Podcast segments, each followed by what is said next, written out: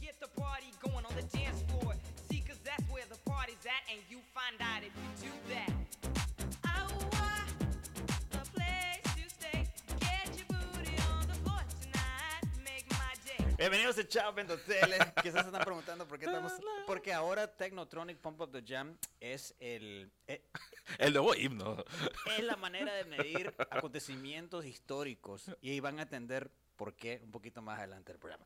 ¿Qué onda, Mae? ¿Cómo te ¿Qué va? onda? Sí, sí, va a estar divertido la segunda parte del programa. Pero vamos a empezar con una película que es prácticamente la biografía de Steven Spielberg, película que, por cierto, si no me equivoco, ganó el Globo de Oro. Así que diría yo que con eso tiene posibilidad de ganar el Oscar como mejor película. Aunque vos me decías que no la mirabas para que está bonita, pero tal vez es- no para tanto. Ok, estamos hablando de The Fablemans. Sí, es- los Fableman. Los Fablemans, que es, es, es como. Es, es una autobiografía de, de Prácticamente. Spielberg.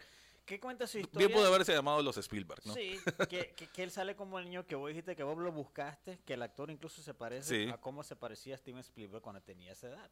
Entonces, es, es, e- es un niño que, que desde una temprana edad agarra el amor a hacer películas, porque el maestro va al, al cine y Desde muy chiquito, ¿no? Lo llevan los papás. O sea, lo llevan a ver una película y el maje, el maje El show más miedo. grande del mundo. De hecho, esa película es, Sí. es, es importante ¿no? en la historia Sí. del cine. Y ahí el maje ve como un choque de trenes y queda el Ujú. maje como, como, como, como Maravillado. maravillado que Sí. qué cosa más increíble. Entonces el maje comienza a desturcar las trenes de, de- de la casa. Y ahí entra un actorazo que, que, que es Paul Dano, Aplausos, siempre. que lo conocieron quizás algunos en, en, en, en There Will Be Blood hace, hace muchos años. Sí. Ahorita pasó en The Batman como el, como El acertijo, sí. Pero creo que el, el papel que se roba eh, Michelle Williams, Tss, que es la tremendo. esposa de, de- de él, que ella hace un papel de una madre con algún Mm, trastorno sí. mental, no se ve como que está O 100% incomodidad y frustración acumulada también, ¿no? Hay, hay un secreto que está en la familia, que vos lo vas... Bueno, yo me di cuenta como casi inmediatamente, pero, pero se supone que ahí está el secreto y, y siento que, que, que, que- que el, que el papel del papá de, De Sammy, así De se llama Sammy. aquí, pero bueno, yo le digo Steven porque bueno, prácticamente es Steven de niño, ¿no? de, de Sammy, eh, como que él sabe también, ¿no? Pero, pero, pero como por, por mantener la familia unida y también... Y él que está creciendo, ¿no? Porque hay que decir que es adolescente. Bueno, bueno, la mayor Sí. parte de la película comienza como niño, pero después hay un salto temporal corto y ya lo vemos de adolescente. Y prácticamente mucho de la película es desde los ojos de él, ¿no? Desde su punto de vista, ¿no? Prácticamente gira en torno a él y la relación prácticamente con su papá y con su mamá. Tienen unas hermanas, pero digamos que son más complemento que otra cosa, pero tienen sus partes emotivas también con, con- sobre todo con una, las hermanas. O a veces dicen, hay unas líneas de diálogo que dicen estas niñas que, que son interesantes, son punzantes de pronto, pues porque la familia como que es muy expresiva, ¿no? Ellos cuando tienen problemas, cuando tienen estas crisis familiares, como que se dicen las cosas en la mesa y, y- hay reclamos fuertes en medio de, bueno, estamos hablando que estos son como los mitad de los años 60, son judíos y el, y el papá es un hombre Muy muy, inteligente. muy inteligente y muy pragmático, ¿no? Que Ah. como ingeniero, él como que su vida la debe a la ciencia, a las matemáticas, pero en este sentido de- del orden, ¿no? Y de ser pulcro en las cosas. Por otro lado, la mujer es como, como lo opuesto, ¿no? Una mujer que, ya lo decías, tiene como algún trastorno, pero sobre todo que parece una mujer que quiso haberse desarrollado quizás como una pianista profesional o en la danza o algo más desde el punto de vista artístico, pero terminó siendo ama de casa. Entonces creo que también por ahí por ahí juega, ¿no? Ese papel que le hace perfectamente Michelle Williams. Y creo Y- que no estás mencionando el papel que hizo Jude Hirsch, que aunque sea unos 10 minutitos que estuvo en la película, Ah, que, sí, él sí. Es, que él es el, el tío Boris. Sí. Y él entra... Está, está claro que la nominaron al Oscar por esos 10 minutos. A mejor es- actor de reparto. Es que fueron unos 10 minutos espectaculares. O sea, Sí. el, el maje entra, básicamente le sirve como inspiración a, a Sammy, que, que, que es como Y de que aterrizar la mente, ¿no? También. O sea, eh, son palabras le sabias. dice verdades Sí, verdad, crudas y sí. duras que el maje en, en ese momento quizás no lo quiere aceptar, pero que en el fondo sabe que es verdad todo lo que está diciendo el tío Boris. Entonces, mira, es una película, yo siento, muy, muy Steven Spielberg. Sí, de hecho. Muy, muy fácil de entender, muy fácil de seguir. eh, Accesible. Sí, súper accesible. que Solo ver. que es muy larga. Quizás, pero yo no, yo no me aburrí tanto como vos. yo sentí. No, no me acuerdo que- tanto, pero sí de un momento sentía como que una parte, por lo menos quizá en el último tercio de la película, que sentí como que mm, pudieron haber apresurado las cosas. Te digo, a, a mí me gustó toda la película. Sea, incluso la parte. Porque hay una parte que sale Sammy en la secundaria. que- Esa parte es la que para mí fue la más débil, pero tiene una resolución que me pareció muy, buena. Inesperado. inesperado. Y bueno, hay que decir, no, la película, bien lo decía, lo- esto es una carta de amor de Spielberg, no solo a su infancia, sino al cine en general. Eh, ver cómo este pequeño Sammy, además de agarrar la cámara y hacer videos caseros, pues que le gusta, que se nota que es su pasión, la edición. Creo yo que mostrar eso en pleno 2023 me parece perfecto, de que es edición de cinta, de cortar, de máquina- las máquinas de Sí. los 60, una Sí. Y cuando el más le O dice. sea, es artesanal, es como que está haciendo Sí, artesanía, ¿no? Sí, y, y creo que la parte que sí captó muy bien esta película, por la cual me gustó, es recordar eso de la infancia. Es- Sí. Esa fantasía que tenía Ujú. uno, esa imaginación, esa, esa cosa que vos querías llegar a tu casa inmediatamente Ujú. para hacer eso lo que más te gustaba. Y cuando uno es niño, ya lo pierde cuando es adulto. Porque tenés responsabilidad y un Sí, de cosas. y digamos que aquí Sammy como que está en esa etapa de, de ir creciendo, ¿no? O sea, prácticamente al final de la película ya lo vemos un poco más, un poco más mayor. Entonces es como esa transición del sueño del niño a la practicidad de- del comienzo de la vida adulta, pero en este caso alguien pues que su sueño, bueno, ya sabemos si, esto es, si este es Steven Spielberg o una representación, sabemos que sí le va a ir bien en la vida. Y, y creo pues que ese, como decimos, ese viaje nostálgico de la infancia, de los sueños, es el gran valor que tiene la película, que sí pues me gustó, no decir que no me gustó, solo eso pues que quizás un poquito más largas y que sale un cameo súper interesante al final, no lo vamos a decir, pero muy buena esa escena del, del cameo que con, solo Steven Spielberg logró que ese, ese hombre hiciera esa escena representando a otro gran personaje de la historia del cine. Ah, y solo para terminar, a ver, yo hablé cosas muy buenas de películas de, de, Fablemans, que me gustó, me entretuvo, estuvo muy bien dirigida, pero cuando me decía, ah, sí, fue nominada al Oscar, o eso, a ver, yo, yo, yo, no considero que, que una película que, que está en ese calibre, como que como, como, como que me dejó impactado, como que voy a seguir hablando de ella durante semanas y meses, no. Ah, Ah, sí, no, no. es que, es es que está bien hecha, está todo bonito y todo, pero no es una película que me dejó como, como, como qué sé yo, pues. No es tan memorable como eh, quizás otras películas No de Steven pues, Spielberg. o- sí. ah, sí, O sea, no es tiburón. Correcto, correcto. Que, que ti- que tiburón yo la puedo ver 10.000 veces Sí. y, y me encanta verla. O sea, 10.000 que en veces. 10 años se va a seguir recordando Fableman, no. No creo. No es Indiana Jones, no es Sí. E.T., no, no es nada. Entonces, pero sí es una buena película, sí te la recomiendo. Y está bien por Spielberg, ¿no? Al final tiene derecho. Hizo lo que quiso. Creo sí, que es- exacto. Mira, te vamos a dar un trucazo real, hacer lo que quieras. Dale, pues entonces voy a hacer mi historia. Exactamente. Bueno, vamos a ir con una pausa y regresamos con el Chavamento Tele. Quizás no te impactó vos tanto vos esa canción. Mira, cuando cuando yo vi la, cuando yo vi el thumbnail de The Flash, que es el nuevo trailer del cual vamos a hablar ahorita, a mí yo dije, "Nah", o sea, porque ya sinceramente, loco, la película de superhéroes y, y, y la de DC, lo último que me gustó sí fue eh, La Liga de la Justicia, ¿no? Peacemaker, di- digamos. Ah, bueno, que la más- más reciente, más reciente. Que, que- que fue eso. Pero yo, yo veo The Flash hoy, con toda la controversia que tenía este maje, ¿cómo se llamaba el, el, el actor que hace The Flash, que ni siquiera sale Eh, en el- IMDb? Ezra Miller, de que ha salido por, por, todos por todas las redes sociales que el maje se pica. no, y que, bueno, y por lo menos ya está en rehabilitación en teoría. Entonces, yo, yo pensaba que no iban a hacer. Entonces, cuando yo vi el tráiler de, de, de The Flash, no le di clic, loco, te lo juro. Has- Hasta que vi un meme. Te lo juro. Así fue. Yo vi el meme y después vi Batman. Yo le ah, es Batman. No, suave. Es Batman Michael Keaton. Sí. Oh, esto- Que había estado como rumor y que, bueno, ahora ya, ya Sí, súper no, comprobado. Entonces, vos ves el trailer. Aparentemente sí la historia. Eh, The Flash eh, se quiere viajar a través de lo- del tiempo, que ya algo que está bien gastado de todo eso, ¿no? Sí. Entonces, el, el, madre quiere viajar a otra dimensión eh, en la cual la madre todavía no se ha muerto para poder salvarlo. Y Batman, Batman Ben Affleck, le, le dice que si vos haces eso, puedes armar relajo. Me vale verga. Entonces, el madre se va, se va y se va a una dimensión que no hay eh, eh, metahumanos, ¿no?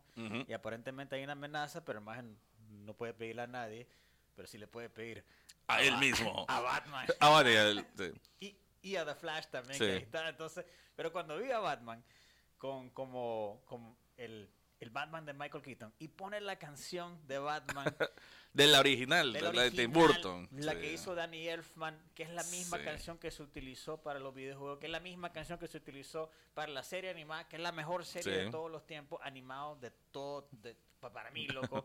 y también IMDb lo dice porque dice que tiene 9.1. Ala. Es, es- es impresionante. Entonces, no tienen ni idea del poder que tiene eso en alguien como yo, que creció desde, desde los nueve años viendo en pantalla Michael Keaton de nuevo. Yo- y estaba emocionadísimo como, como, como un chavalito y quiero ver la película, loco, y voy a ir a ver al cine a ver la película. Sí, fíjate que eh, también de las películas pocas que, que sí me mueve el cine, sí me llama muchísimo la atención, obviamente, Batman de, de Michael Keaton, por ese va- valor nostálgico. También recuerdo de pequeño haber visto las películas de Tim Burton un montón de veces en su momento. Creo que hasta en VHS la tenía. Y, y sí, pues, ya cómo va a ser la historia de The Flash, quizás no es tan mal. Lo único que esto que va a marcar el inicio del debut de James Gunn, no sé, no sé qué tanto le habrán cortado, no sé qué tanto le habrán modificado, qué, o qué tanta relevancia va a tener después. Más bien espero que sea una despedida al, a lo que hizo Zack Snyder, pues, porque al final de cuentas este viene siendo lo último, ¿no? De toda la línea Zack Snyder, por lo menos es el personaje Flash que, que, que estuvo durante él. Así que pues por lo menos espero que sea una despedida digna y pues yo creo que, que ya el tráiler, el nivel de hype que tiene, me alegro que otra vez algo de Snyder o algo pues que, que, en que él estuvo involucrado vuelva a generar ese hype. Ojalá que sea como la, la versión completa de la Liga de la Justicia, que para mí la verdad que me gustó un montón. Sí. Así que por lo menos llega un poco a ese nivel, ya quedamos cumplidos. Así que funcionó el mercadeo. Sí, sí, sí, total. Los- o sea, los de Warner Brothers la partieron y creo que mucha gente va a ir a esa película por valor nostalgia, pero no importa. sí. Ahí nos vamos. Bueno, vamos a finalizar el día de hoy con Kong on Earth, que es una serie que yo no sabía hasta que vos me dijiste. Yo, yo dije, y yo había conocido a la, a la protagonista principal en una serie. En la serie Afterlife. Afterlife, que es una serie tristísima de Sí. un hombre que la mujer se le muere de cáncer. Y es del comediante Ricky Gervais. Que es genial, que es el creador Que, de que The aquí es una creación increíble de mezclar comedia con luto. O sea, con unas combinaciones que uno no creería. ¿Cómo puede haber luto, dolor, pérdida junto con comedia? Pero lo hace Ricky Gervais en esa serie. Y Filomena Kong, que es la, la, la protagonista, la, la host de, de, de este documental que le podemos sí, decir, sí. que, que es básicamente la historia de la humanidad, pero hay que, hay que tomar ciertas cosas que dice la madre y darse cuenta cuándo está diciendo verdad y cuándo, cuándo es total... eh, Sí, eh, o sea, es, es un escaparate totalmente de lo, de lo absurdo. Ah, Como leí en un, en, un, en una- en un review que decía de qué divertido es poner algo, a una persona idiota frente a un montón de gente que se cree muy inteligente, porque prácticamente suena una completa, o sea, representa, y obviamente es un personaje que, que no sabe absolutamente nada de la historia de la humanidad, pero está presentando un programa sobre la historia de la, humanidad, pero con aquella ceremonia, aquella manera de hablar muy de documental británico, o, o si han escuchado a, a Morgan Freeman hacer documentales, no, tiene esa, es- esas maneras, ¿no? De hacerlo todo épico y que la historia de la humanidad, pero diciendo solo tontera y lo más divertido, ¿no? Entrevistando a gente que, que son de museos, historiadores, que imagino creen de que cuando llegaron es como, mira, vamos a hacer un documental de la BBC, porque este, este es de la BBC, entonces imagino que ellos buscaron cómo estar lo más estudioso posible y recibieron a, a Filomena Kong. a Filomena Kong. que le hace unas preguntas como que ¿cómo, cómo te imaginas que crearon las pirámides y le hicieron de abajo hacia arriba o, o de arriba hacia abajo entonces y el y, y el experto se quedó como que pues tiene que ser de abajo hacia arriba No creo que se pueda de la otra forma. entonces eh, hay, hay que ver si eh, eh, el, o sea, todo lo que es comedia es bien subjetivo o sea Sí. hay, hay personas que lo van a ver tan imbécil que no le va a gustar a mí a, a principio como que como los primeros 10 minutos como que no lo estaba entendiendo pero luego salió Technotronic que, que- aparentemente es la nueva manera de medir todo el acontecimiento histórico ya no es Cristo De hecho, tengo tres frases de, de la serie que- que- Porque dije, tengo que recordar y tengo que compartir alguna. Entonces tengo... Los griegos, dice, también inventaron un teatro para gente idiota. Lo llamaron deporte. dice. Otra vez, una de las razones por la que sa- aún sabemos tanto de Lord Manos es Wikipedia. dice. y la que de viaje me, me impactó, y creo que el segundo episodio que más habla de la parte de la religión, porque esto es de la humanidad, desde los neandertales, Ah, pasando por las religiones, la guerra. Me gusta mucho cuando se centra en la independencia de, de Estados Unidos, y ella como británica como que siente un recelo. Ah, pero Sí.